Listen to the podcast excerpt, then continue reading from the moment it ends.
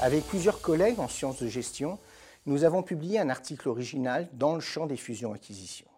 Celui-ci porte sur l'étude d'un rapprochement de sociétés foncières et vise à étudier de quelle façon on peut produire de l'innovation dans le cas de fusion-acquisition. En effet, dans le cas d'acquisition de symbiose, l'acheteur, pour favoriser l'innovation, va privilégier l'expérimentation et la co-construction, ce qui va l'amener à modifier ses pratiques et comportements. Si cette acquisition est souvent considérée comme une option stratégique majeure, elle continue de soulever des interrogations compte tenu des difficultés qu'elle pose, notamment en phase d'intégration. Nous nous sommes pour cela appuyés sur les travaux de Smith et Lewis en matière de tension paradoxale et d'autres travaux plus récents dans le champ des fusions-acquisitions. Nous avons ainsi pu identifier plusieurs principes qui permettent de réaliser une politique d'intégration de symbiose réussie. Tout d'abord, il convient de développer des relations d'échange à différents niveaux au sein d'un système d'autorité unique aux mains de l'acquéreur qui évite toute forme de neutralisation et de statu quo.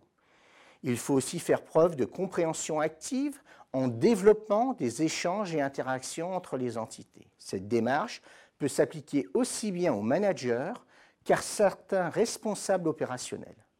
L'objectif est ici de faire connaître des savoir-faire spécifiques qui n'auraient pas été identifiés dans la phase de préacquisition, phénomène émergent, en vue de valoriser le potentiel de création de valeur. Enfin, il faut mettre en avant un problème d'intérêt général cohérent avec les objectifs stratégiques de l'acquisition. En effet, l'intégration symbiotique repose sur un élan, un mouvement qui transcende les différences, qui transcende les conflits et sur lesquels doivent se développer des initiatives et une adhésion globale au projet.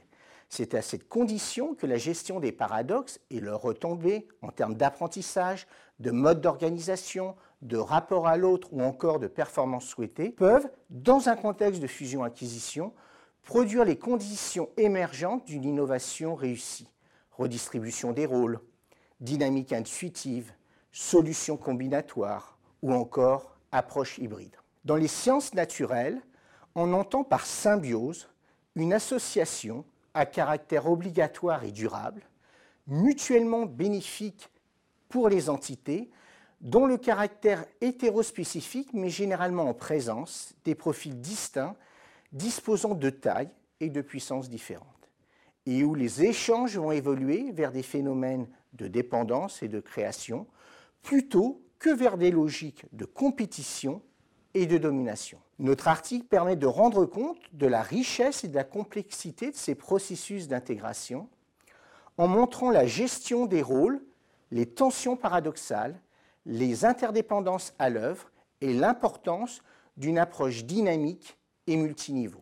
Au plan managérial, l'intégration post-fusion de type symbiotique a un corollaire, celui d'accepter les conflits, les erreurs, voire les échecs que des dirigeants peuvent avoir des difficultés à accepter une fois l'achat réalisé. Dans ce domaine, plus que tout autre, l'esprit d'ouverture, l'expérimentation, une forme d'agilité et la persévérance sont essentiels à la réussite de ce type d'opération.